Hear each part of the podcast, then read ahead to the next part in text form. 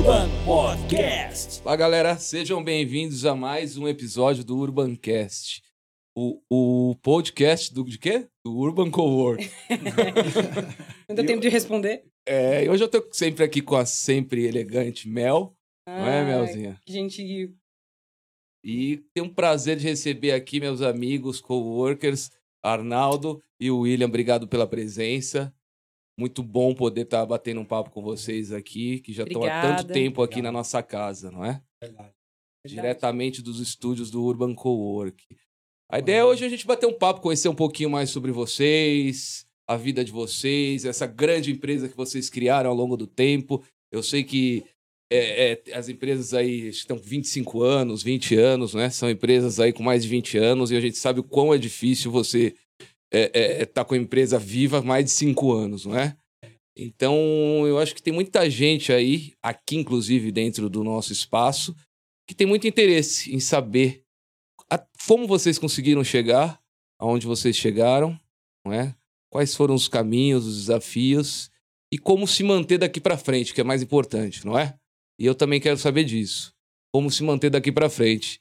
Eu queria entender um pouquinho da. Não sei quem quer começar. Pode ser o Arnaldo, né? Por Pode ser ou não. Começar a falar um pouquinho, mas aí a gente pode cortar, que é um, um, um programa informal, né, Mel? bem bate-papo. Um bate-papo. 25 anos, Arnaldo. 25. Então, 25 26 anos é. é 26. porra, então você abriu a empresa há quantos anos? 10? É, quem me dera, quem me dera. Aqui são 11.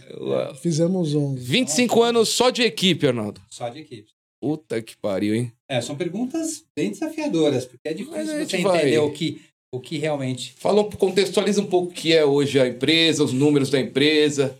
Ó, é, eu acho que o grande segredo da equipe, acho que é, não é à toa que a gente chama, nós chamamos equipe sistemas, equipe soluções, porque a gente sempre, eu sempre imaginei uma empresa onde eu tivesse prazer em trabalhar. Então, os lugares que eu tinha tido essa experiência não tinha sido exatamente o que eu gostaria. Sim. Eu acho que talvez esse foi o meu maior, talvez minha maior motivação. Porque eu falava, poxa vida, a maioria do nosso tempo a gente passa trabalhando. Sim. Ninguém merece você estar trabalhando 8, 10, 12 horas por dia num lugar Uhum. onde você não gosta. Então, acho que o, o que eu chamaria mais atenção é, é, é estar num lugar onde você gosta. E aí, claro, nesses 25 anos a gente tem que se reinventar. Vocês estão há 11, não é fácil, eu acho que o que você falou, né? Passar de 5 anos já é uma vitória. Eu acho que hoje em dia no Brasil, você conseguir trabalhar de forma eficiente mais do que 5 anos, você já passou por, um, por uma fase bem Acima da média aí, Acima né? da média. Principalmente no nosso país, não é? Isso. Onde, que, onde o Estado acaba fazendo tudo pra gente não estar aqui, né? Exa Bastava não fazer nada. Bastava não atrapalhar. Mas Bastava aí não- seria a Noruega, a Dinamarca, Isso, né? A gente no Brasil, né? Mas o que, que faz a equipe? Me conta aqui. Então, nós somos uma empresa de software e há 26 anos a gente viu, eu vi uma oportunidade de trabalhar com lavanderias.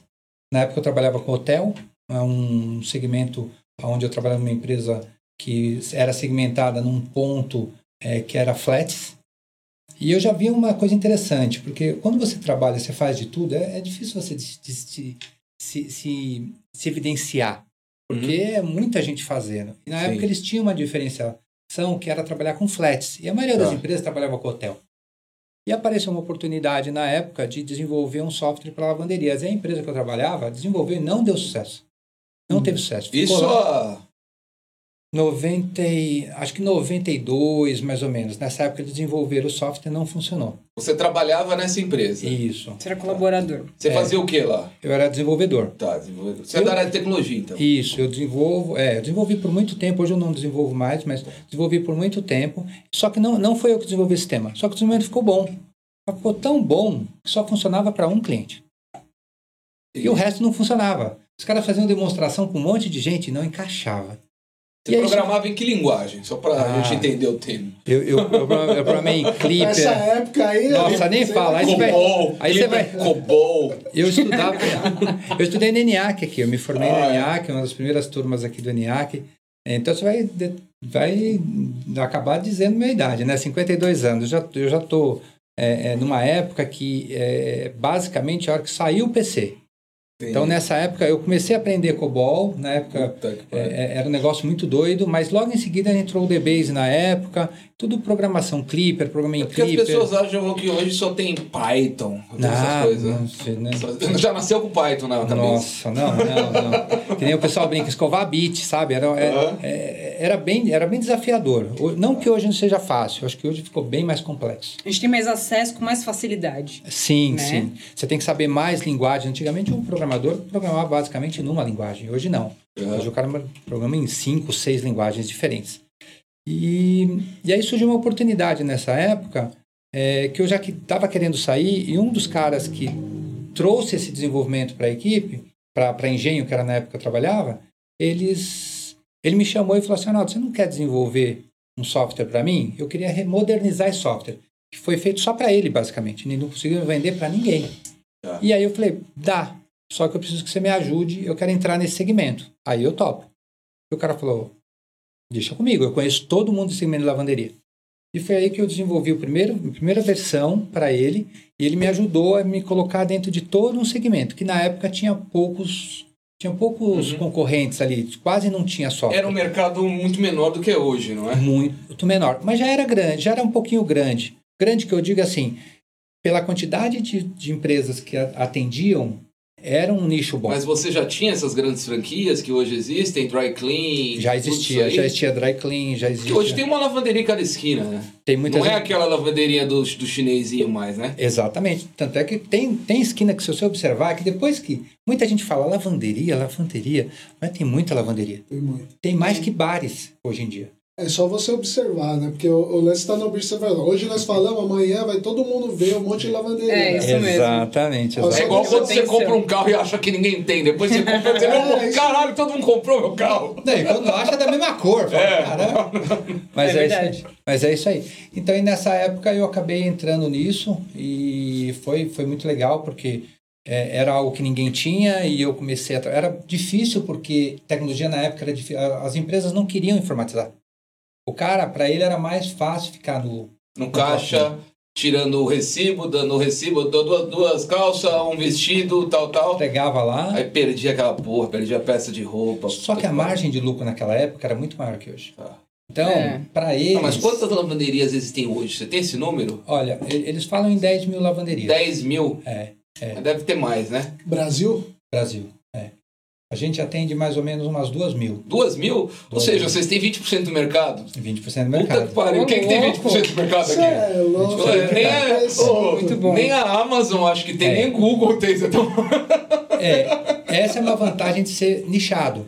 É. Vou- Mas nichado no 10 mil lavanderia tá bom.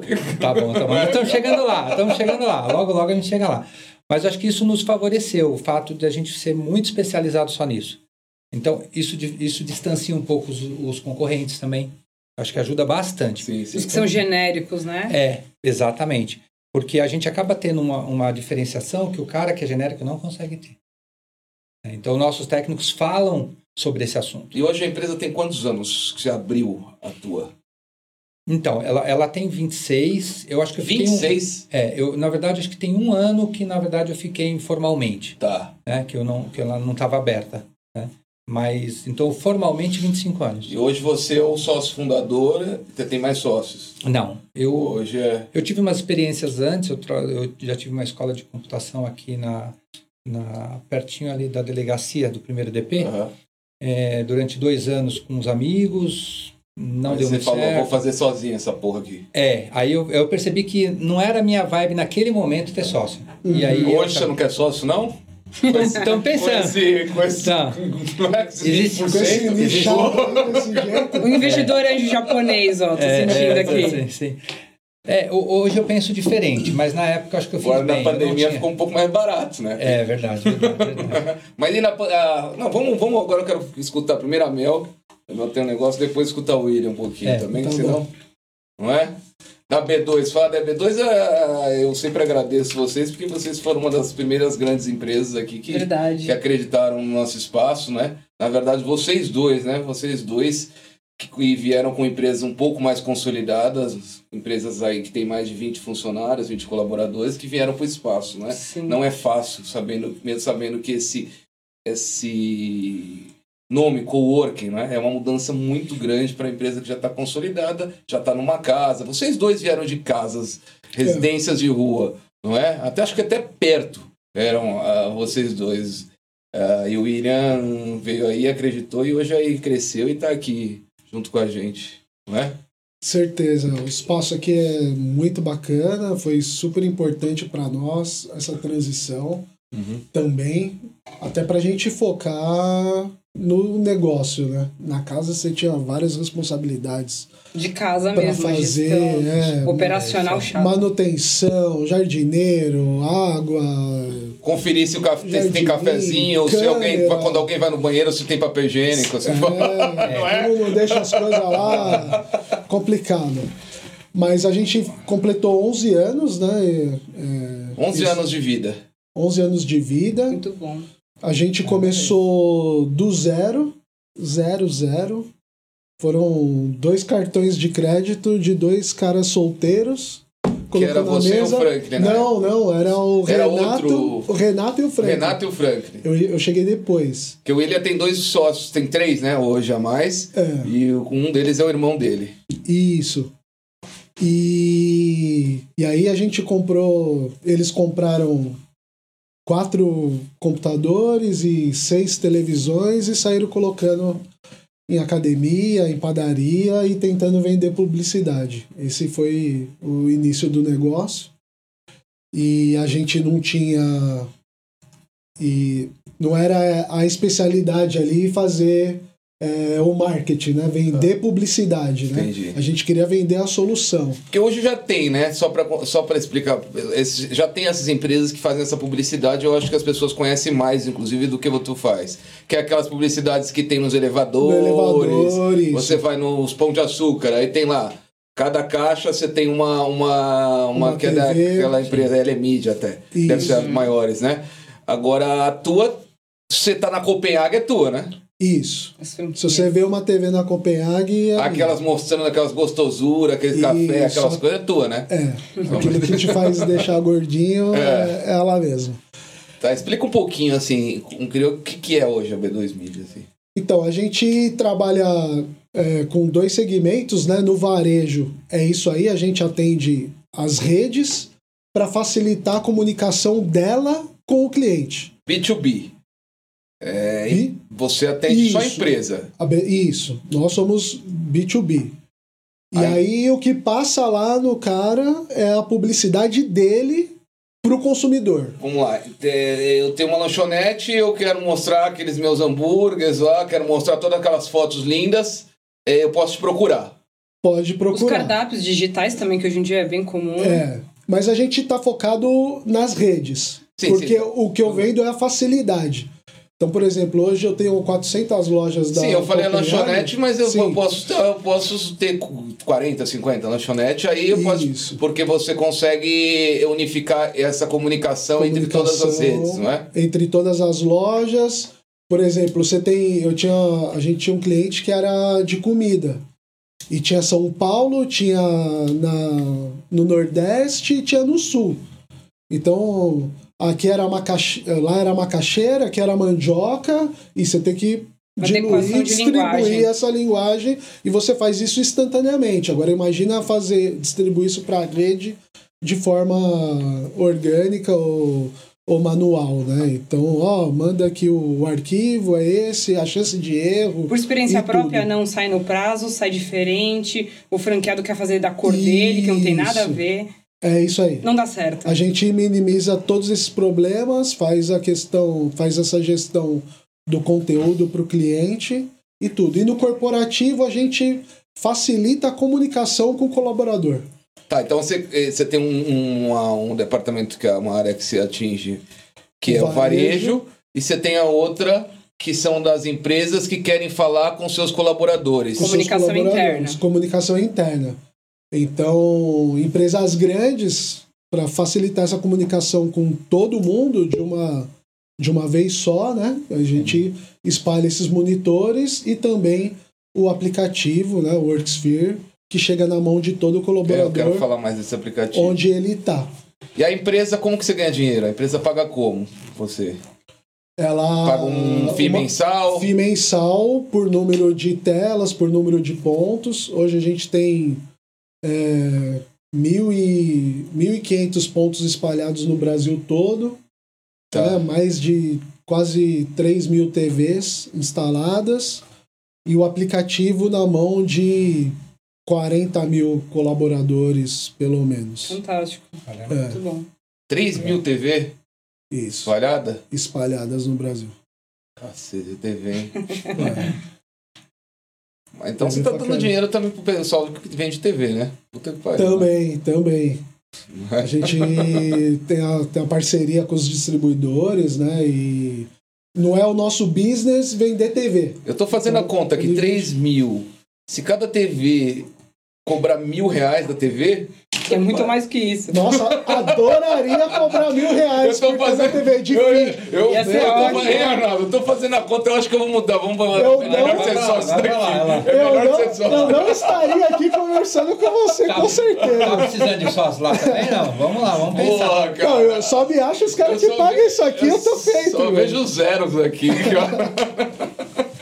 Mas é, né? As pessoas só vê, né? É, só ver o.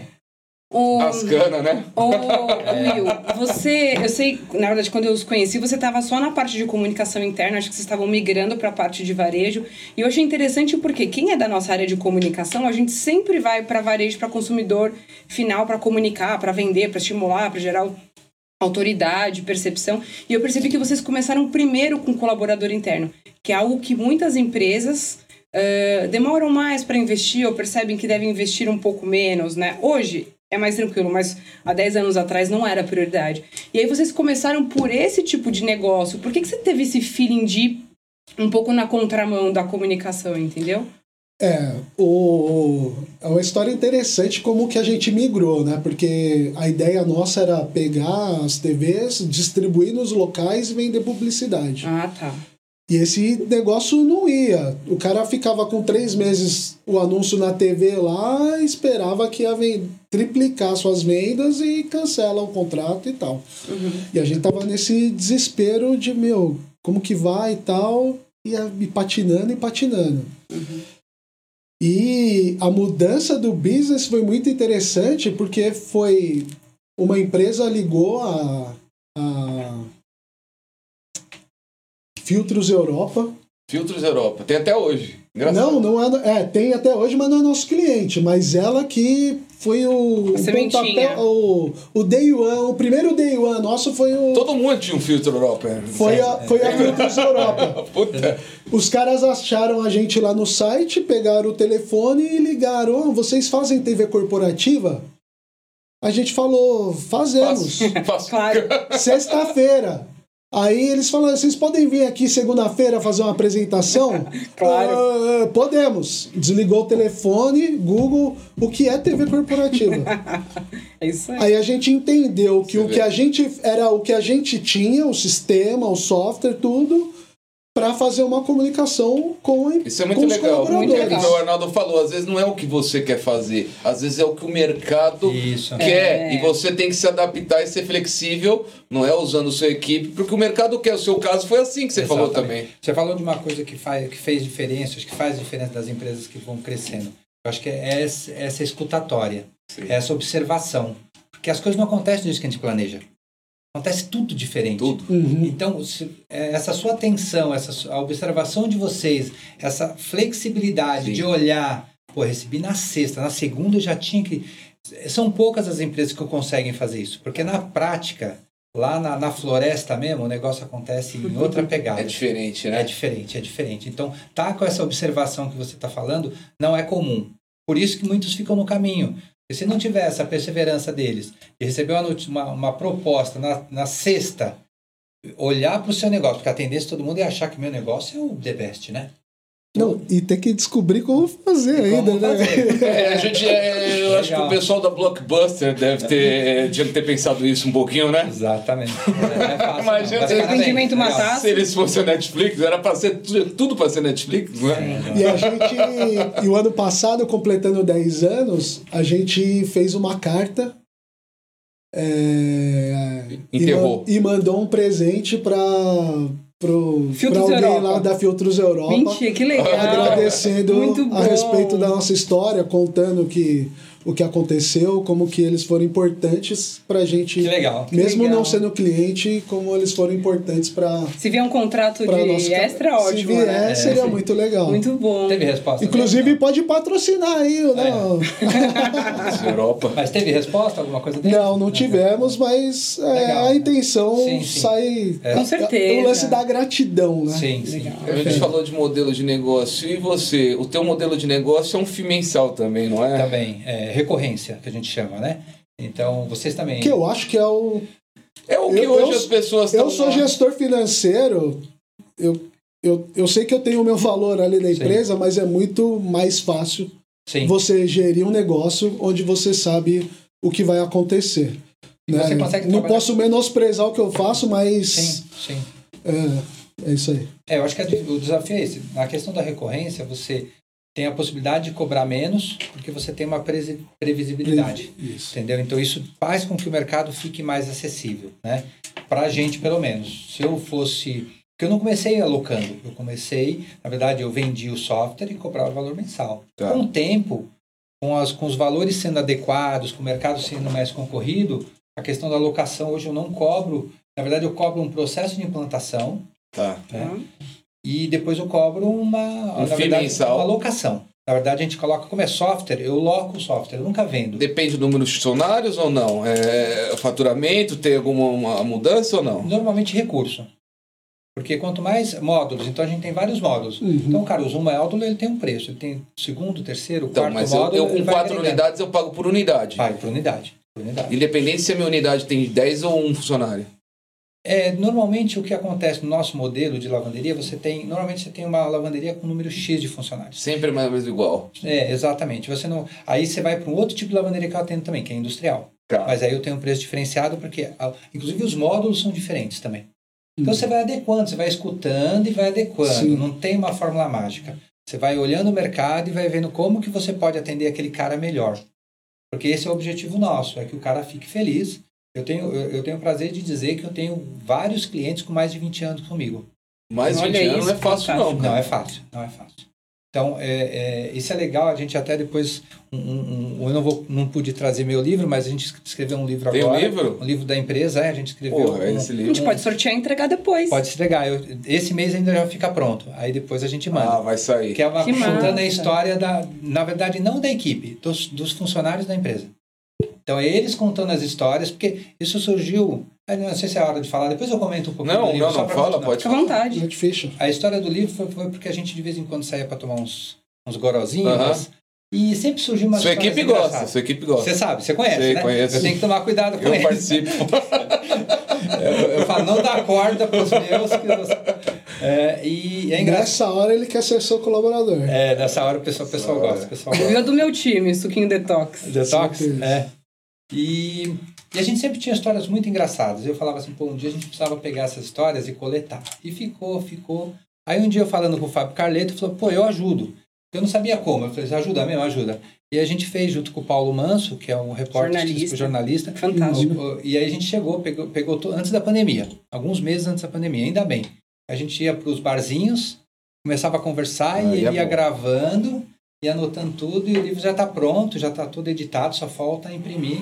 E é bem legal, contando as histórias das pessoas. É muito Que engraçado. legal. Quero saber uma engraçada, conta pra Próxima gente. vez a gente vai. Olha, ó, ó, eu vou te falar, hein, tem umas lá boas lá. Legal. É, deixa, deixa, Deixa- surpresa, deixa- deixa surpresa. Ah, tá bom, deixa vai. surpresa, deixa. Só pra lembrar, Mel, se o pessoal quiser fazer pergunta, pode fazer aí que o, no YouTube No que, que nós temos aqui, Fabrição, pra fazer pra gente aqui. No tá? YouTube só, né? E, No e não. esqueçam de o que, que tem que fazer lá, Mel. Tem que curtir, tem que se inscrever no YouTube, clicar no sininho. Escreva, escreva. Precisa, É, a gente deixa precisa joinha. disso. Deixa o a gente joinha. precisa do joinha lá. E nosso Instagram também, Eu quero curtir tem tanta página, gente seguir. ganhando dinheirinho aí, eu nunca vi isso daí pingar uma gotinha, não tem nem um real, pô. Vai Falando chegar. até pra minha esposa aí, deposita alguma coisa, vê aí. Dá uma motivada, né? Que a gente ganha aqui nas conversas. Põe a tabelinha de preço lá, ó, pra curtir, pra comentar, fazer pergunta, tem que pagar. É, não, dois só se reais. Tem muita gente fazendo Só se pergunta. Inscrevendo no canal e curtindo o nosso, no sininho ali já ajuda. Pelo menos o, o Thiago Negro falou que é bom fazer isso lá primeiro. Com certeza. E daí, no final, teremos dois sorteios hoje, Legal. né? De coisas bem interessantes. Bem Legal. Legal. Fala, Melzinha. Eu sempre falo. Eu Sempre sempre, assim. deixo a Mel. eu sempre- Você não aprendeu? Já estamos no décimo, no décimo Mas a culpa episódio. é minha. Mas a culpa é minha que eu cortei, na verdade. Eu tava elogiando Não, não. porque eu achei muito legal essa coisa de, de seguir o seu raciocínio, de, de poder enxergar uma oportunidade onde, na verdade, não existia inicialmente. Aham. Era, na verdade, um pepino, né? Era o PP. E aí, como que vocês, como que vocês, vocês fizeram isso? Fala um pouquinho dessa... Que eu acabei cortando ele dessa... É. E aí a gente foi lá, fez a apresentação, é claro que não, não rolou, não deu certo, mas abriu os olhos. Falou, meu, isso aqui é legal.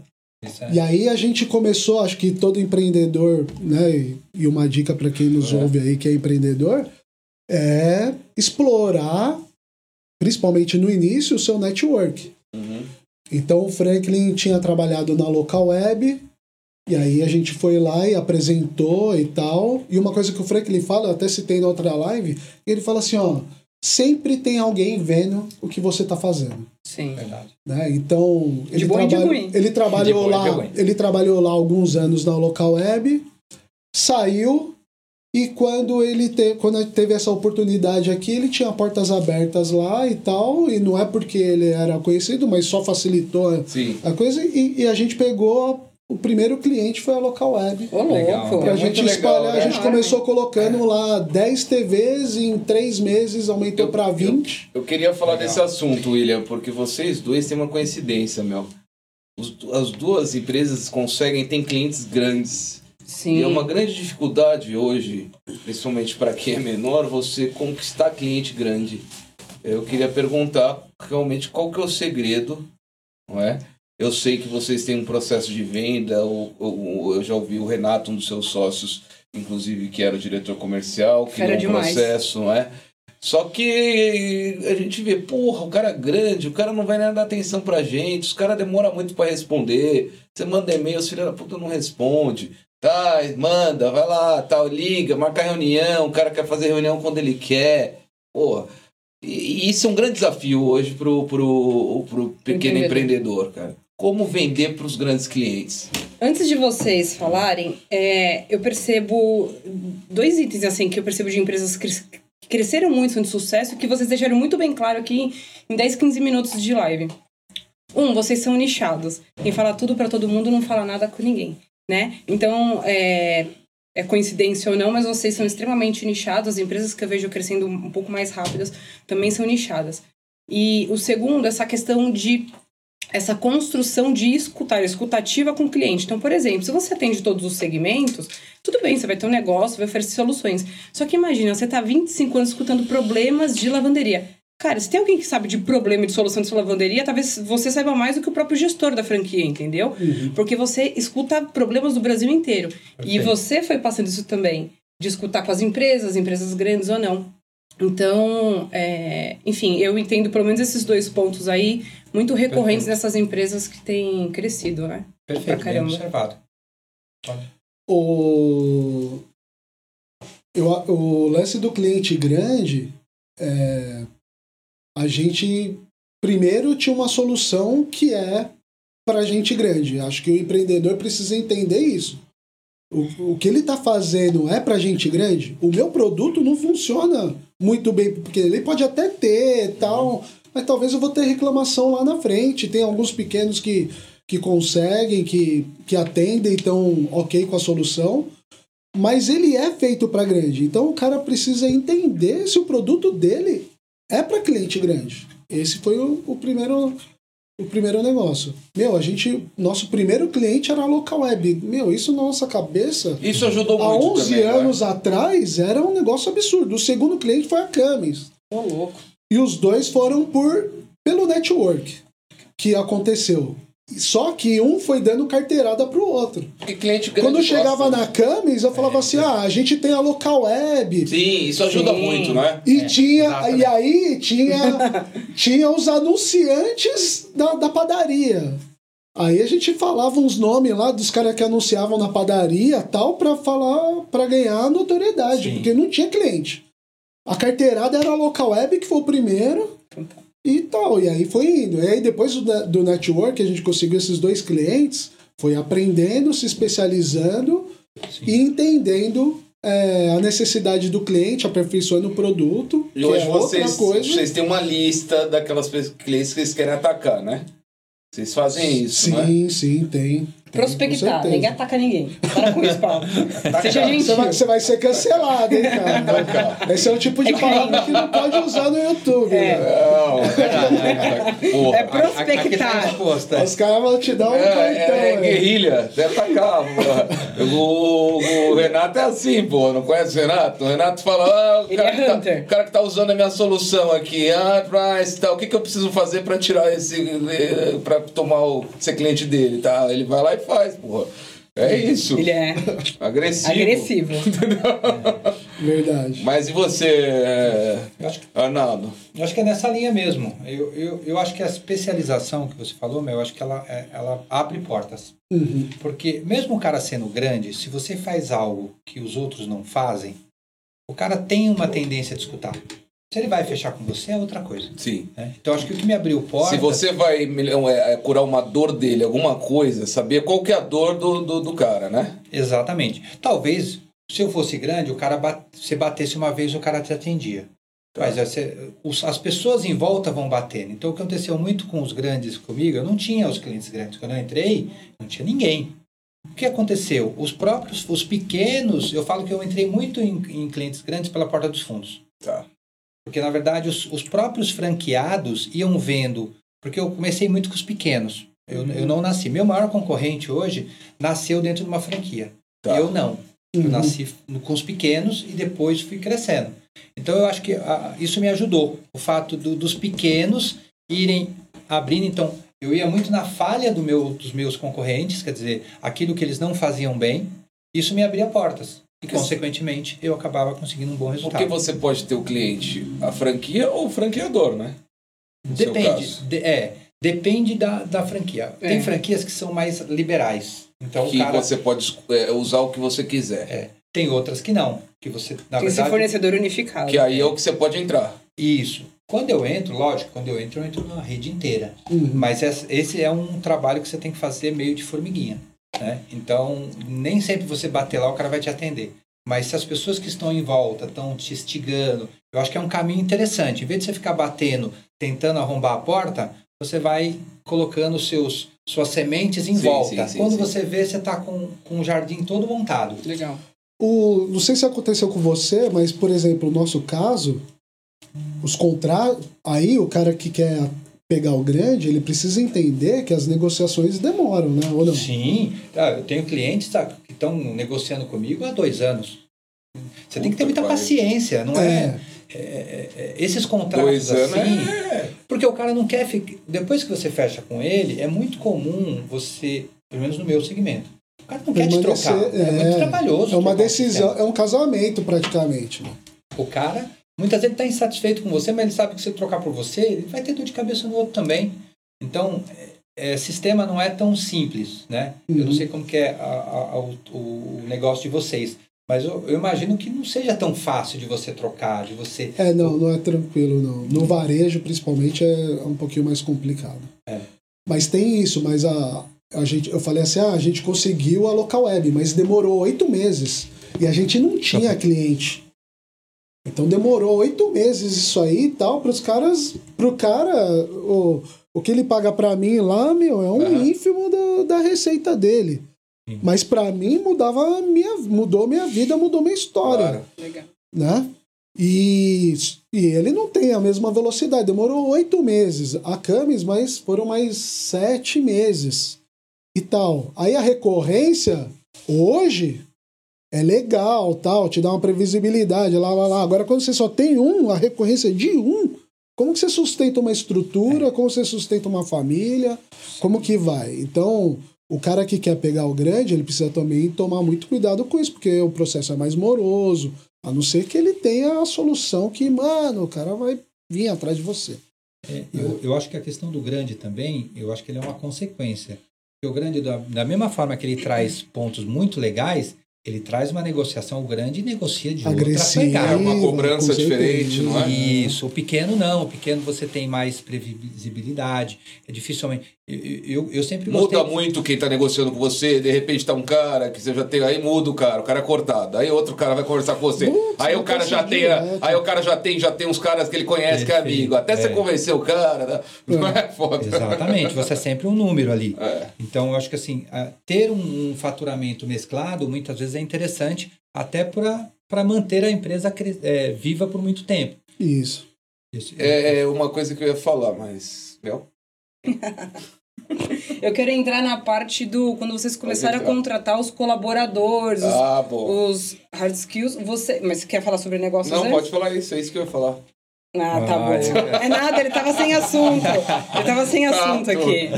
Copiaram minha pauta. E aí ele empurra. Então, aí a parte interessante é, vocês começaram por conta, não acredito que não tenha sido fácil, mas persistiram, isso é muito importante para eles escutarem, que não é no dia para noite que a gente, de fato, faz um faturamento é, de uma empresa que se sustenta, né?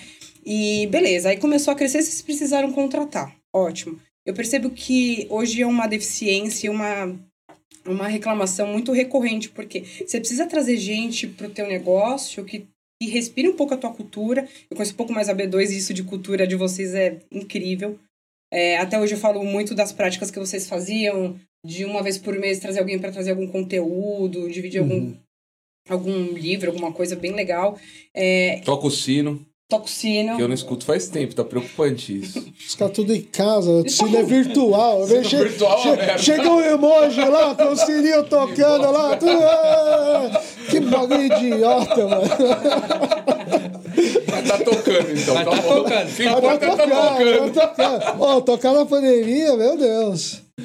E aí vocês, enfim, quando começou esse processo de contratação e hoje que vocês evoluíram mais ainda, porque vocês precisam contratar gente da área de tecnologia, que tem muita gente, mas ainda o mercado é muito escasso aqui no Brasil, a gente tem muita oportunidade, né?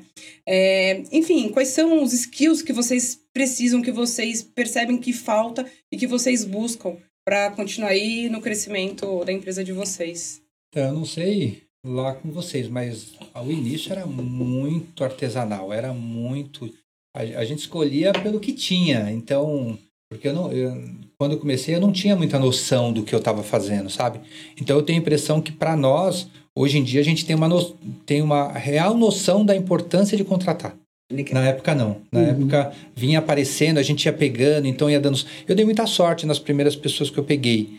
Mas eu lembro que, que era muito instintivo. Sim. Era totalmente instintivo. Eu acho que a maioria das empresas pequenas que começam realmente não É, tem sim. noção, como eu também não tinha. Então eu não posso falar a nada. que- importância das pessoas, isso foi crescendo ao longo do tempo. É. Eu lembro na época do meu pai, contratava quem você achava que era mais de confiança e pronto. Pronto. O resto você acertava. Colava tudo Se a pessoa não sabia fazer uma conta, ela aprende, mas o cara confia, meu amigo, tal, vamos lá. Isso. E às vezes dá certo, às vezes não, né? É, Exatamente. É. Eu, eu falo que eu, antigamente eu acho que as pessoas escolhiam a equipe, não eu escolhia. Porque aparecia lá, você falava, você sabe trabalhar? Sei, então tá bom, o que, que você faz? Fala, então começa. Então era muito assim, sabe? Hoje não, hoje eu percebo o quanto isso é importante, o quanto escolher bem, montar bem uma boa equipe. Então eu não sei se quando vocês começaram vocês tiveram essa dificuldade, mas é, lá na equipe, lá 25 anos atrás, era muito amadorismo. Hoje eu vejo o quanto eu paguei por isso, o quanto foi teoricamente difícil fazer, porque você tem que. Você erra muito mais, né? Você vai errando, você vai colocando, não vai funcionando, você não entende por Perde quê. tempo, né? Tempo. Tempo Gasto de Que é energia. grana, né, no futuro, né? Ele falou uma coisa interessante, porque era, era o Renato e meu irmão, né?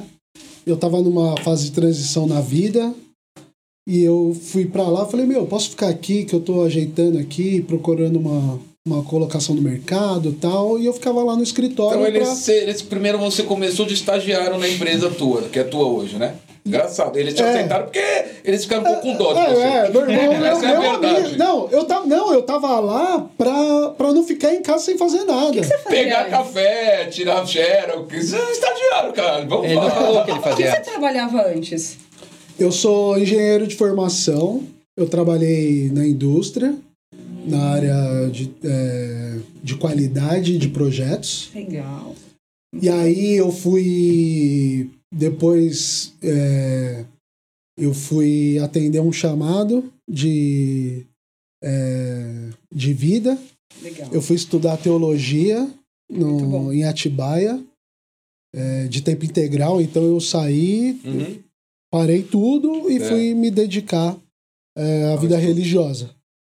Né? Então eu fiquei lá três anos estudando em período integral. E nisso eu, eu trabalhava numa igreja aqui em Guarulhos e fiquei nela um bom período. Aí minha filha nasceu, tal, teve algumas situações, eu decidi voltar para o mercado. Como Hoje- estagiário. Hoje eu apoio, hoje eu apoio é, o- a- e a- algumas igrejas, eu apoio uma igreja, é, ajudo lá, mas não tenho dedicação Uhum. é, integral. Mas eu trabalhei muito tempo de forma integral é, como pastor. Interessante. Olha só. É. E aí nessa fase de transição, eu fui pra lá, fiquei lá com eles, eu falei, meu, aí eu vi eles fazendo, eu falei, meu, deixa eu fazer um negócio aí, o que que é? Aí peguei, fiquei, fui pra Botucatu vender anúncio, saí vendendo, não sei o que, não sei o que. Chegou um dia, eu falei, meu, eu, como que é aí pra... Eu quero, eu quero ser... Participar. Eu quero ser Participar. igual vocês Pode aí. Participar. Daí eles falaram assim: não, mas você não tem dinheiro. Eu falei, mano, eu perguntei o que, que vocês precisam. Intimidade é uma droga, né? E foi bem na, no- na época do projeto da Local Web. A gente teve que comprar 20 televisores, não sei quantos computadores, não sei o quê. E o, o aporte que eu fiz para entrar na empresa foi fundamental ali. Isso aí sou eu, que é o lance da amizade e do tudo. Sim. O outro que você falou de escolher é o Ivan. Sim. A gente tinha um escritorinho na Paulo Facine lá. Eu conheci. Meu, ninguém sabia o que era lá, que tinha lá, não sei o quê. Mas já começou na Paulo Facine. Ó, eu, Não, já- começou lá na incubadora, lá em Cumbica, lá no, na incubadora da, da, Sim, sim. Da Da, gente. da, da- da Agende. Agende. Isso, o projeto da Agende lá na incubadora, uma salinha menor que essa aqui. E aí a gente tá ali na Paulo Facine e tal, não sei o quê. Toca lá, alguém tal, era o Ivan. O Ivan falou assim: não, eu tô. Queria. Eu vi vocês aí, queria trabalhar aí e tal. Vocês têm alguma vaga, tal, tal, tal. A gente tinha um designer freelancer que tava dando, começou a dar problema, a gente tava falando, meu, como que a gente vai fazer? O cara vinha duas vezes na semana, fazia os trampos que, que precisava. Ele falou, não, quero trabalhar aí. Eu falei, aí você fala assim, meu, eu tô com problema com o cara aqui, o cara toca na porta aqui. Eu falei, mano, é Deus esse negócio aqui, né? Tipo, direcionando a parada. Aí ele chega lá, a gente começa a conversar com ele e tal. Meu, ele era designer e tal, não sei o que, lá, lá, lá. Falei, cara, mas a gente não, não tem como te pagar. Assim, o que você precisa, o que você pode e tal. Ele falou assim, ó, quanto que vocês podem? Falamos lá e tal. Eu falei, então vamos fazer o seguinte. Eu trabalho de segunda a quinta, sexta-feira, sábado e domingo eu faço meus freela que eu tenho e dá pra eu me manter aqui. Vamos nessa. Olha que legal. Ele virou o nosso primeiro colaborador registrado tal. Que é sócio hoje. E hoje ele é sócio. Olha só, que legal, não sabia. Durante um tempo a gente. Foi um intraempreendedor que se tornou É. E, meu, e o cara.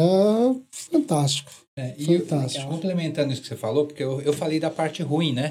Que é, pô, os caras sempre vêm, a gente sempre. A gente Uhum. não escolhe, a gente é escolhido. Uhum. Mas tem uma parte que realmente é divina, que a gente não sabe explicar exatamente, mas muita gente boa chega.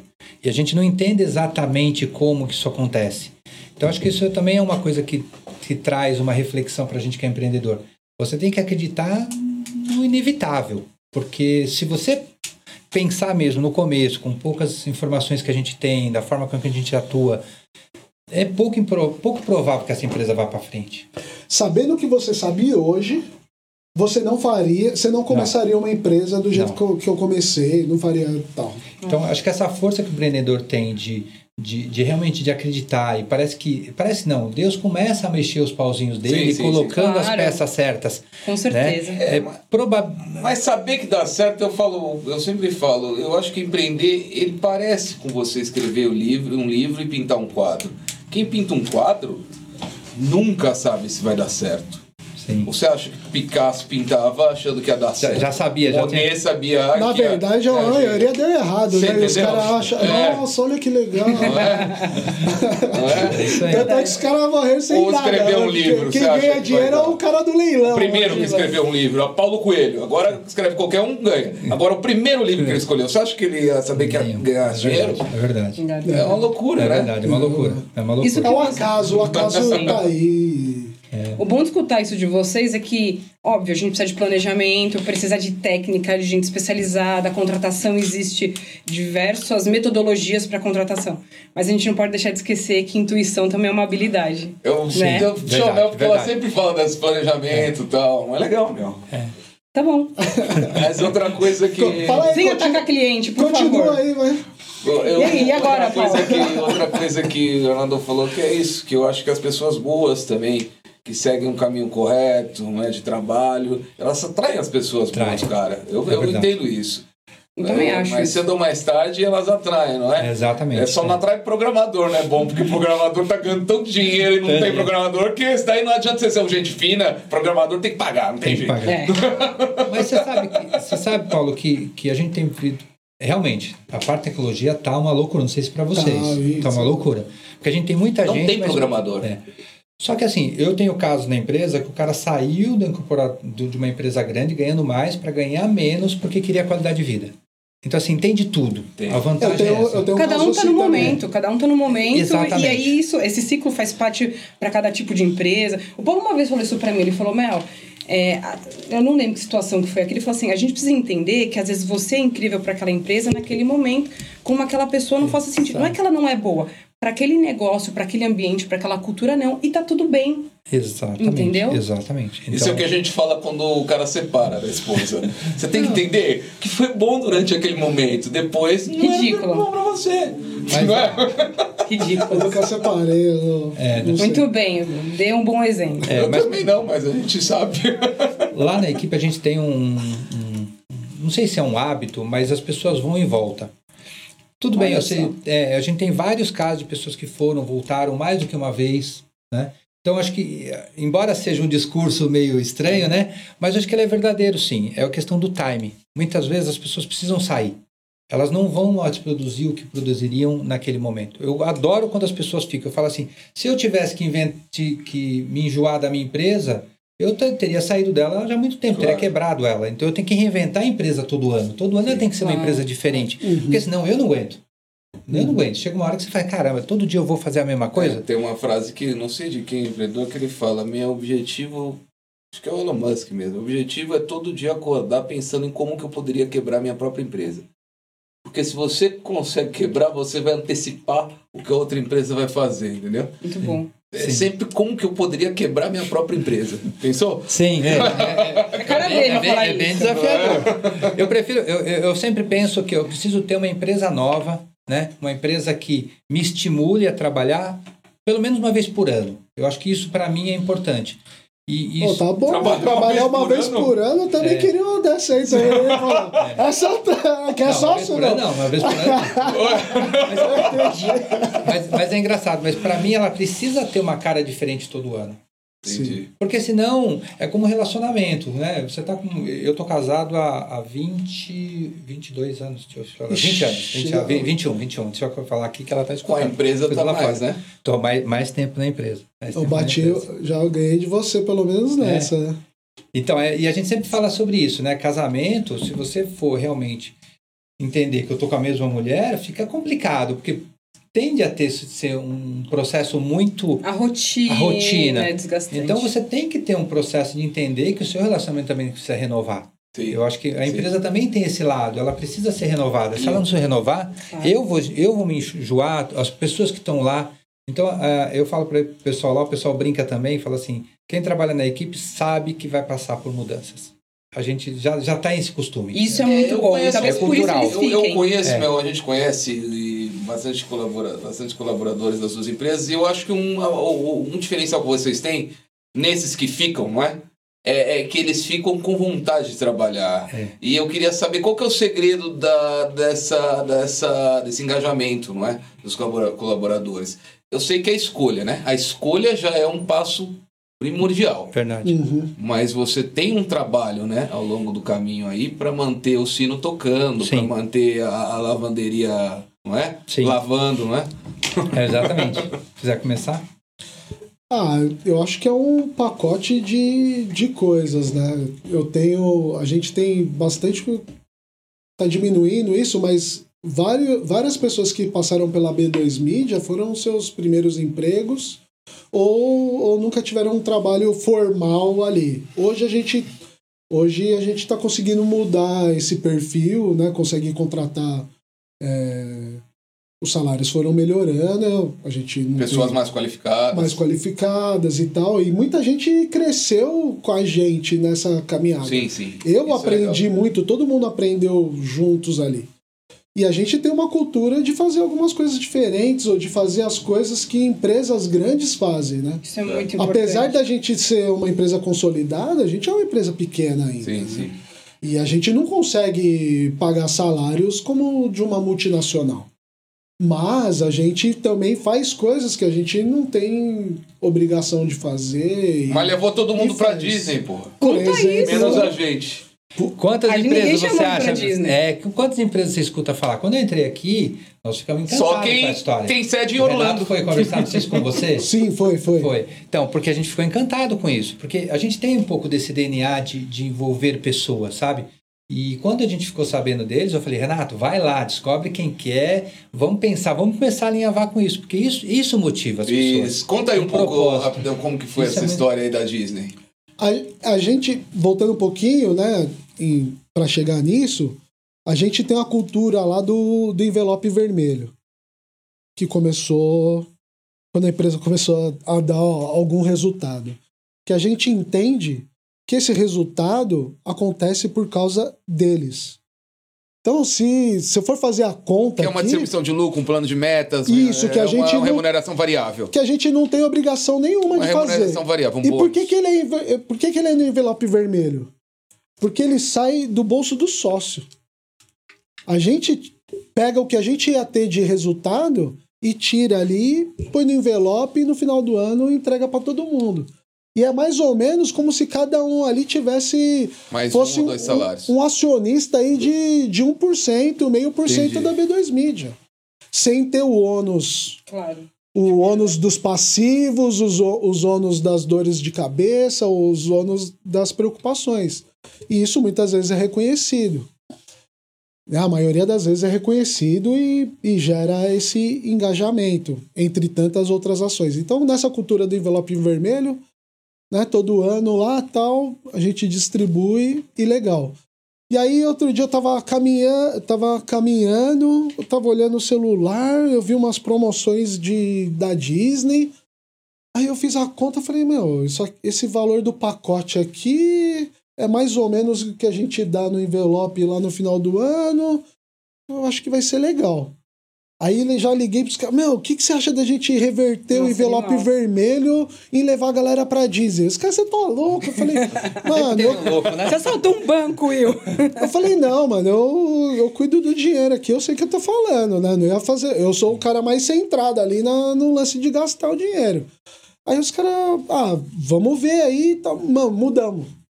Não- Era março, a gente falou, meu, vamos. Aí anunciamos pra galera e Aí, falou, meu, a gente pega. vai. A gente, A gente vai aqui no cowork ficou torcendo junto, meu. Não, sério. a galera. Todo Ô, e aí, quanto empresas. falta, tal, não sei o quê.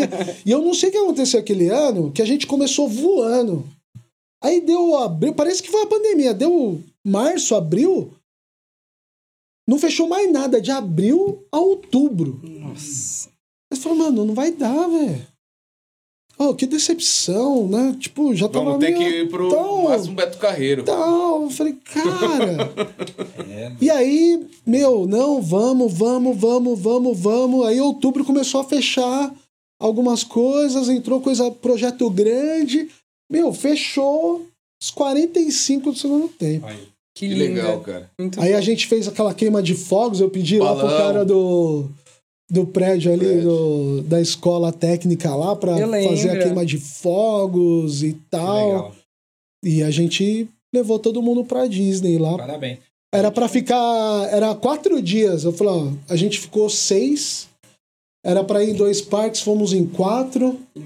Tudo, tudo bancado pela empresa que a gente foi negociando, acertando Na hora se as empolga. coisas tal. Na hora se empolga, sai um É, mais ou menos. sai um Não, aqui no, Não, não. É, aqui foi bem, bem controlado mesmo, assim. Eu, eu, eu, eu falo quanto eu gastei por cabeça pra ir pra Disney, ninguém acredita. Ninguém acredita. Mas Deus Legal. ajuda, Deus ajuda. É, O, o legal é, isso, Muito é bom. o propósito. Acho que quando você engaja essas pessoas, porque eles estão vendo que não que tá saindo do esforço de todo mundo. Sim, todo sim. mundo tá Claro. Vou dar um colocando. spoiler aqui, ó. Tem, tem vários barquinhos na mesa de todo mundo lá no escritório, porque se a gente bater a meta esse ano, que a pandemia deu uma, Deu uma baqueada. uma atrapalhada aí, a gente vai fazer um cruzeiro. com todo Ah, muito Aí, bom. Parabéns, parabéns. É Muito isso bom. aí. É. É legal. muito Aí a gente legal. vai junto. Levem né? muito Ó, Dramin e Vai, vai ter aproveitem. uns, uns convites extra, não? Vai, a gente paga o nosso, a gente vai junto, Vai, pô. Legal. A gente vai ter umas cotas de meta na B2 pra gente viajar junto. Legal. Fechar. Legal, muito bom. Se Legal. você quebrar o aluguel lá daqui pro final do ano, ajuda bastante. Já deu, já deu a dica. Aí que. Te leva. Aí o meu barco que vai afundar. É boa, é boa. É boa, de um lado e do outro. Mas isso é uma coisa que também, eu- lá também a gente tem o hábito, a gente faz é, prime- é, participação de lucros também. Eu acho que isso faz muita diferença, porque a pessoa que você falou, sente, ela sente parte. Porque é todo. Antigamente a gente fazia, a gente faz semestralmente. Então a gente faz uma no meio do ano e outra no final. Uhum. Mas isso também engaja bastante. Eu acho que é uma cultura. Eu acho que no fundo é o que você falou, é um conjunto de coisas. É um conjunto. É, não, não dá pra você falar isso, aquilo. E tem gente que não valoriza, isso é normal. Tem gente que. Tem gente que tá pensando em outra coisa, tem gente que quer grana, é normal, mas é a maioria, importa que se a maioria engajar. As- eu acho que a empresa, cada empresa não é para todo mundo, né? Você tem empresas que são para aquele tipo de pessoa, tem empresa que é para outra. Exatamente. É normal, não é todo mundo que pode vai trabalhar no Google e vai gostar, não é? Exatamente, exatamente. Não é todo mundo que vai trabalhar na B2 vai gostar, entendeu? Exatamente, é, é- exatamente. é- é cada um com o seu tipo de. Não é as pessoas também vão trabalhar comigo, as minhas empresas. Não é todo mundo que vai gostar. Tá certo que a gente tá com nível bom, 100% quase. Não, né? Grita pra A Mel caramba. saiu até. Ah, lá, lá. Não, não. Sempre a estive Bel por virou perto. até o olho aqui. ó. Sempre estou por perto. Sempre agora, toda semana, né? Com certeza. Nunca fiquei longe. Nunca, nunca. É isso aí. Uma coisa que o Falando- William falou Ah, também, desculpa interromper, mas uma coisa que você falou também é a questão de estagiário. As pessoas têm um pouco de preconceito com estagiário, mas eu sempre dei muito bem. Essa molecada toda que você viu na equipe aí, quase que 90% veio de estagiário. Então eu acho que isso também faz muita diferença. Porque você traz gente que está começando, gente que está, de alguma forma, é, muito mais aberta para entrar numa cultura Ah, que você já tem. sangue nos olhos. Tem É. uma pergunta, tem uma pergunta. Fabrício, que pergunta aí? Oi, deixa eu abrir aqui. Aqui. Deixa eu abrir aqui. Logo no, lá no comecinho, a Ana perguntou pro William quais as métricas para a contratação do sistema da B2 para definir se o negócio no varejo converterá em vendas. Ah, se eu. Pergunta? É, quer fazer de novo? Eu também não. É, vamos, vamos repetir aí. Eu acho que ela quer dizer é, como que você mede que o seu produto está dando certo dentro de uma, uma loja da Copenhague. Você tem como medir? Se você tem métricas disso, além do aumento de vendas? Aumento de vendas, né? Você não tem muito como você... Ah, você colocou lá quatro telas lá numa Copenhague. Se aumentou a venda. É, o, o. Então, essa métrica a gente realmente não faz. Tá. É, o cliente. O, A franqueadora, ela já tem um estudo, ela já fez uma pesquisa e ela já testou e aí E você ela... tá continuando com você porque tá dando certo. É, da- É uma métrica. da- a, É a métrica, melhor métrica. a, a métrica tá lá, é isso, né? Que ela, ela, ela já fez isso e continua, né? E eles E- têm a pesquisa, deve ter pesquisa na boca do, do- no- na loja com os clientes que eles devem fazer. Ah, o que vocês acham disso? O que vocês acham das telas? Devem fazer isso. E franquia também, Sim, eles é. fazem assim, por exemplo, é, a gente não tem produto na TV, por exemplo, ou alguma comunicação, e coloca, aí sente se teve algum acréscimo de Sim. venda, Isso, entendeu? tem, então, tem isso. essa- Por outro lado, tem o orgânico. sim. Do tipo, você vai no shopping, todo Passou. mundo tem. Eu tô fora se eu não tenho. Entendeu? Claro. Ah, você se vira bem. É um, um caso exagerado, né? Alguém que se vira bem sem celular. Tal, mas chega uma hora que ela vai ter que ter. Porque não- todo mundo tem. Claro. Hoje eu acho que não Já tem, né? Que era o meu Mas- caso, era o meu caso. Eu, eu sou defasado tecnologicamente. Né? Então eu tinha. O William Quando- conheceu o celular com 18 anos. Quando eu tinha 18 anos, quando eu tinha 18, 19 anos, meu irmão tava. Chegou um computador em casa. Mas não era pra mim com 19, era pro meu irmão com 12. Então hoje eu já tirei um pouco disso, mas eu sou um analfabeto digital. Nesse sentido. Porque eu fui, fui começar a ser alfabetizado com mais de 20 anos Entendi. tecnologicamente. E aí, o, o meu primeiro celular foi meu irmão que deu. E falou, cara, a gente precisa saber, falar com você e tal. Eu me vi, eu tava tranquilaço Tá, sem celular. Ele comprou um celular e me deu. Seis, sete anos mais novo do que eu, ele comprou um celular pro irmão com 20, Legal. 20 21 anos lá tal. Que eu, eu não achava necessidade alguma. Mas chegaria uma hora que eu teria que ter. E aí no varejo hoje é isso. Todo mundo tem, né? E, e tem porque funciona. E aí, aí é essa, essa métrica aí. Legal. E aí você tem que conquistar queria- os clientes, porque a concorrência tá aí também. Eu queria saber de vocês. Porque o cara vai ter. Queria se saber de tem, vai vocês ter. o, o, o, o que vocês imaginam de futuro de empresa daqui para frente. A gente passou por um dos momentos mais difíceis da humanidade, não é? em todos os sentidos. E as empresas eh, demitiram, muitas empresas quebraram. Agora a gente tem melhorado, não é? As vacinas chegando, o povo está saindo na rua, as pessoas estão começando a recontratar. Eu queria saber o que vocês imaginam da B2 e da equipe daqui cinco anos. Vocês imaginam escalar? Vocês imaginam vender a empresa? O que vocês esperam? Arnaldão. É uma pergunta bem desafiadora, porque no dia de hoje você mal Eu já, pa- já passei a bola já para você, que é difícil. Não, mas é, é mas legal essa pergunta, porque assim, a gente fez esse ano um trabalho de, de um planejamento de cinco anos, né? Porque é, antes de mais nada, o planejamento de cinco anos são visões. Não consegue entender exatamente o que você vai estar, mas você consegue colocar um pinguinho, uma semente lá na frente. Então a Sim. gente fez isso ano passado, né? A gente já tinha feito isso em 2015, me ajudou muito, porque a gente fez o Equipe 2020. O que era o Equipe 2020? Era um- uma visão do que tinha. Na época a gente estava passando uma série de transformações de sistema, eu vinha com o sistema antigo, a gente precisava modernizar. Então foi legal colocar todo numa sala e falar assim, Sim. vamos, vamos sonhar. O Legal. que a gente tem que estar daqui em 2025? A gente fez de novo agora. E é legal porque surgem ideias muito malucas, surgem, surgem coisas que aí você começa a entender que é a partir daí que você começa realmente a dar um passo diferente. Então, não é fácil, ainda mais numa loucura dessa toda que tá. Sim. Mas eu acho que é muito importante. Se você não faz isso, se não faz esse exercício em cinco anos, faça em um ano, faça em seis meses. Mas comece a imaginar um futuro onde as pessoas que estão com você gostariam de estar. Eu acho que esse, esse é a mensagem que Tá, eu mas e falar. a equipe? Você saiu pela tangente e não falou da equipe. Então, então o que a que- equipe daqui cinco anos, como Então, a, ge- a gente se vê dentro de, de cinco anos com. E é engraçado. A gente fez isso ano passado. Acho que é 50% do mercado do brasileiro. Não só 20. Olha, a gente, a gente não, não falou de 50% mercado. aí. A gente, a gente olhou muito faturamento. Vai lavar, vai lavar mais de 100 milhões de roupa É. no Brasil. Vai Mas lavar olha- mais de 100. Mas a Qualquer gente- roupa que você tiver vestido, metade vai tá- estar. Olha, eu, eu, eu- se eu te falar pra você é que tem coisas que eu não posso falar agora, tá? Mas você vê a força que tem dessa imaginação.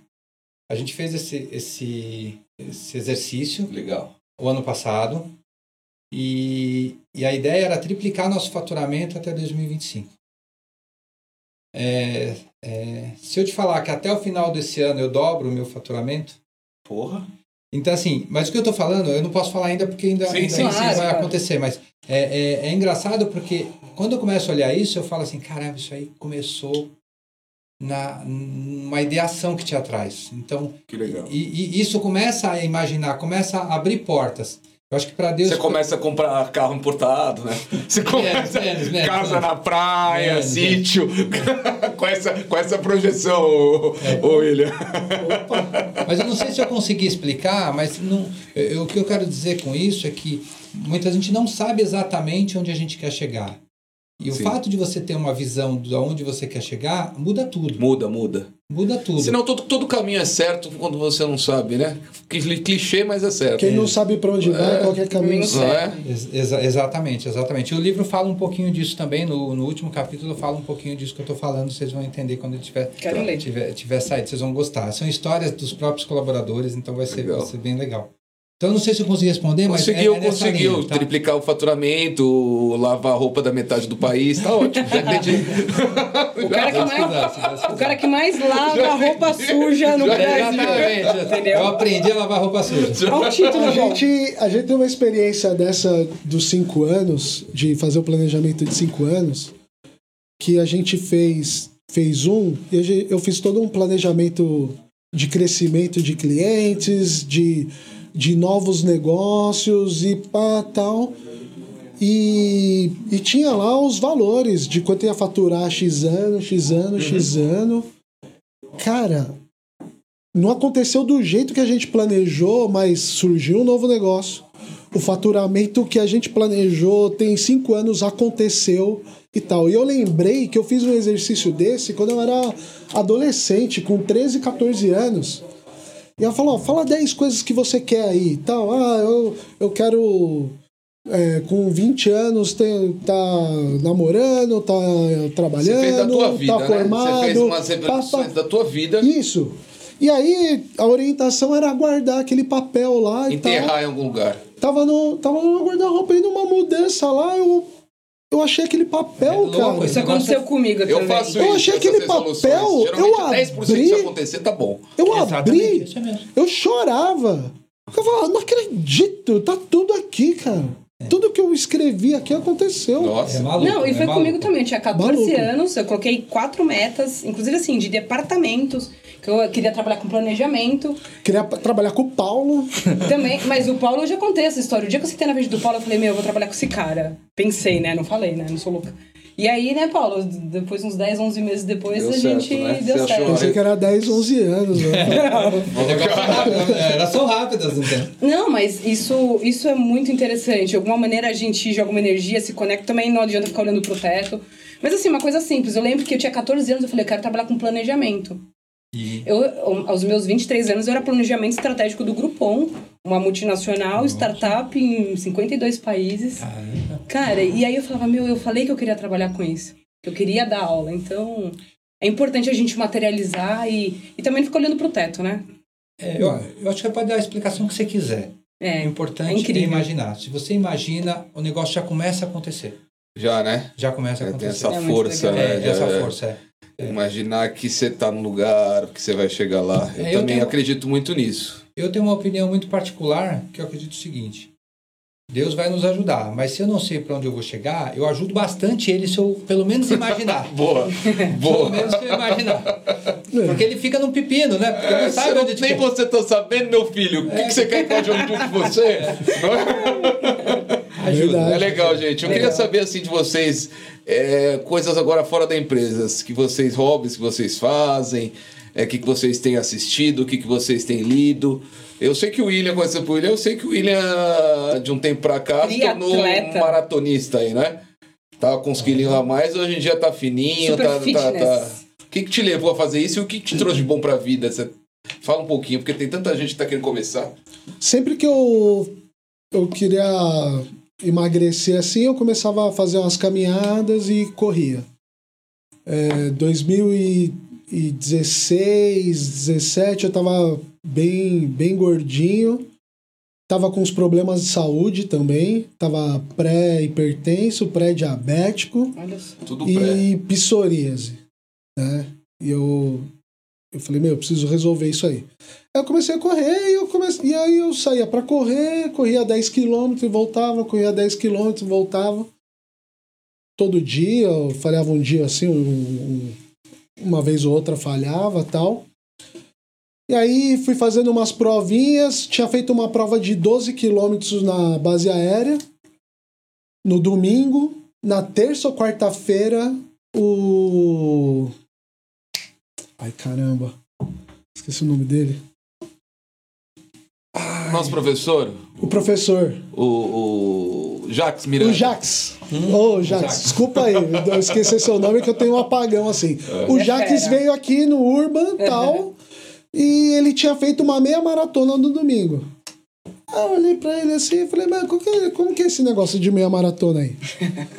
Ele falou, não, quanto você corre? Ah, eu saio pra correr, corro 10, domingo eu fiz 12. Aí a gente olhou o calendário assim, oito semanas e até uma meia maratona. Não façam isso. né? Não façam isso, é pular, queimar a etapa, deu certo pra mim, mas. Ele falou assim: ó, eu vou te passar uns treinos, vou te passar uma planilha, se você fizer, é, você faz essa meia maratona. Fui lá, me inscrevi, ele me passou as planilhas. Eu não sabia que era fertilec, eu não sabia que era tiro, eu não sabia que era nada. Eu saía correndo aqui, aí ele. Ah, é assim, não, é, vai de lá. Fui fazendo, fui lá, entreguei a meia maratona, 21 quilômetros. Parabéns. É, 21 quilômetros, né? Isso, Parabéns. isso foi em julho. Junho, julho. Aí eu olhei e falei assim: em outubro eu vou fazer 42 anos. 42k, então. Vou comemorar fazendo 42K. Aí, ó, aí, ó. Que número bonito. Saí procurando onde ia ter maratona em outubro, novembro, né? Porque é 42 quilômetros e 200, 200 e pouco, né? 195 metros. Eu falei, então pode, esse 195 assim pode chegar até novembro, né? Aí saí procurando Curitiba, maratona de Curitiba. Me inscrevi, baixei planilha na internet, ele tinha falado de planilha, eu falei, ah, tem planilha para treinar aqui. Aí a planilha era 16 semanas, 63 treinos, eu fiz 62 dos treinos. Deu certo. Fui para Curitiba, entreguei a maratona. 5 horas e 13 minutos correndo. E aí é foda. 21. Fantástico. Aí eu falei. Aí voltei e tal, aí postei e tal. Os amigos falaram, mano, você começou pela pior. Que, tipo assim, tem as maratonas que é de uphill e tal, lá, lá, lá. Mas as tradicionais, né? São Paulo, Rio, é, Fortaleza, é, Porto Alegre, calor Floripa, tal, é, tal. Curitiba é a pior porque tem muita subida. Não tem os ladeirões, mas é muita Esqueceram de subida. avisar ele que era difícil. Aí eu falei, mas começou pela pior. Aí eu falei, ah, beleza. Eu falei, ah, vou fazer uma todo ano. Tal. Aí fui, aí 2018. Aí eu comecei a associar viagem com corrida. Hoje eu só viajo para lugar que vai ter corrida. Legal. E tem uns lugares bacanas. Tem. Berlim, Paris, é, Então. Nova York, Amsterdã. Corrida da Disney. Aí, é- Então, então a, a da Disney é muito louca, que é, é 10 na, na quinta, é, é 5 na quinta, 10 na sexta, 21 no sábado e 42 no domingo. Você faz uma mandala com Família quatro- inteira viaja, aproveita com a corrida. quatro corridas. E do Beto Carreiro também tem.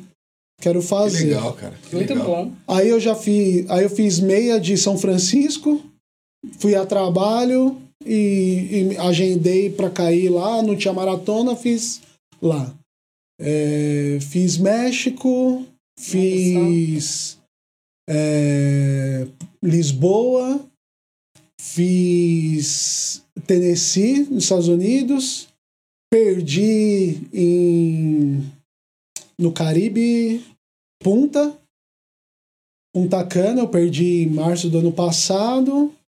Aí tô querendo fazer Assim, eu quero fazer uma em cada continente, Legal. mas já tô começando no triatlon também, que eu quero comemorar 50 anos fazendo um Ironman.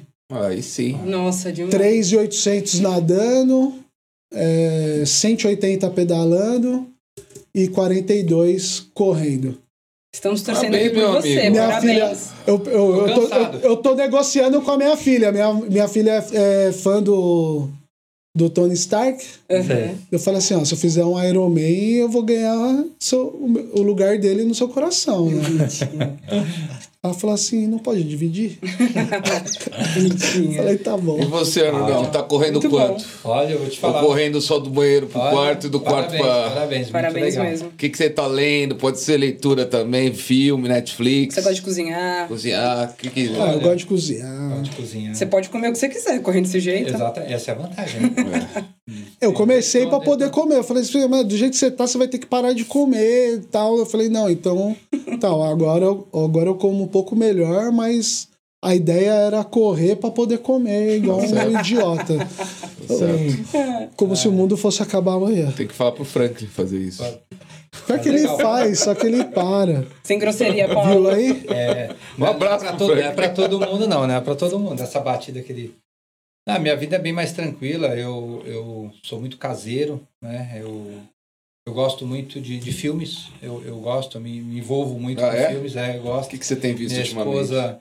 Esses dias nós assistimos um filme muito legal. É, inclusive, minha esposa posta, tava falando com a Ana, Hã? é, lá fora, ela posta, ela tem um, um canal chamado é, Mudança de Olhar. Então a gente fica assistindo filmes e ela faz posts Que legal. é, com Que frases legal. do filme, é com frase chama Mudança de Olhar. Da hora, hein? Então é muito legal porque é, Instagram, mudanças de olhar. é Quem que você de gosta? Que diretor? Que, que tipo de filme você gosta? Não, eu gosto de qualquer. Eu sou Filme muito bom. tranquilo. Eu gosto de filme bom. Exatamente. Eu não, não tenho Eu preconceito. também, eu gosto das É, coisas é. boas. Exatamente. Então tem no Balanço de Olhar tem vários filmes que a gente vê lá. Fica uma dica aí para quem tiver oportunidade de, de, de entrar lá e ver. Ela, ela tem o capricho de colocar as frases Que legal. que, que são realmente É, que, que assiste uma, duas vezes pra ver. Meu irmão é assim, assiste o filme. Isso. Poderoso Chefão, ele já viu umas 100 vezes, ele assiste. Cada, às vezes ele vê um outro olhar, ele acha que o Alpatino tá falando de uma coisa que tá falando de Isso. outra. Já filosofa. Já né? dupla. pelo- É. Eu adoro assistir filme duas, três vezes. Eu, eu, eu, eu, eu gosto muito. É, também faço é, Romaria. Fizemos uma agora com o Fábio Carleto. Fizemos uma de três dias, né? É, já fiz algumas de quatro. É, gosto também, também frequento uma igreja, frequento a São Judas aqui, não sei se Tá. vocês conhecem o santuário. Sim, sim. Sim. Então, participo lá há bastante tempo também, sou, sou bem participativo lá. As festas também sempre foram uma, uma, uma- É. um marco muito legal lá da São Judas. Infelizmente, os últimos anos a gente não tem Aham. conseguido, né? Mas é também muito legal. É, Ó, É. só um detalhe aí da Romaria. é. Não sei se, se os camaradas aqui estão assistindo. Mas uns caras que treinam comigo lá, o ano passado eu falei assim: não, vamos pra Romaria. Ah, maratonista, vamos tirar de letra. Não chegaram em São José. Aí o outro tor estourou o tendão, não sei o que. É outro tipo, Teve né, que voltar de Uber. E o Uber ainda, Uber ainda, ainda tirou o sarro. Ah, tô levando uns caras aqui que não conseguiram chegar em, em Aparecida aqui, tô trazendo eles de volta. É verdade, não é fácil não. Eu, eu tô brincando assim, mas eu vejo.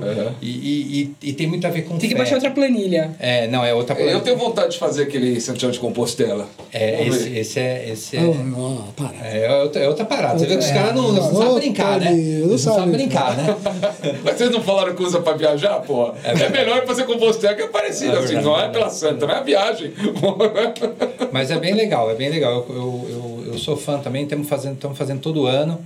E que mais? Eu adoro família, eu sou muito caseiro, Legal. assim, eu sou muito, muito tranquilo. Uhum. Gosto de bike também, ando um pouco de bike, é, mais, mais com o pessoal mais maneiro, não, Tá. não, não pego muito forte, não.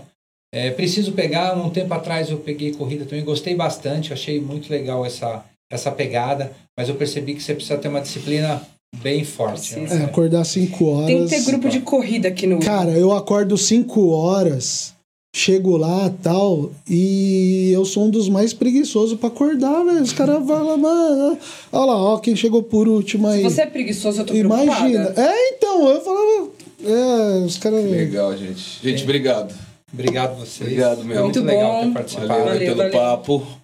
Até a próxima. Obrigado. Obrigado, obrigado. Valeu, meu gente. irmão, meu irmão falou aqui que eu esqueci de falar que eu fiz a meia na Espanha. Fez a meia na Espanha, a meia que ele tá usando. Valeu, gente. Obrigado. Tchau, tchau. Valeu. Urban Podcast.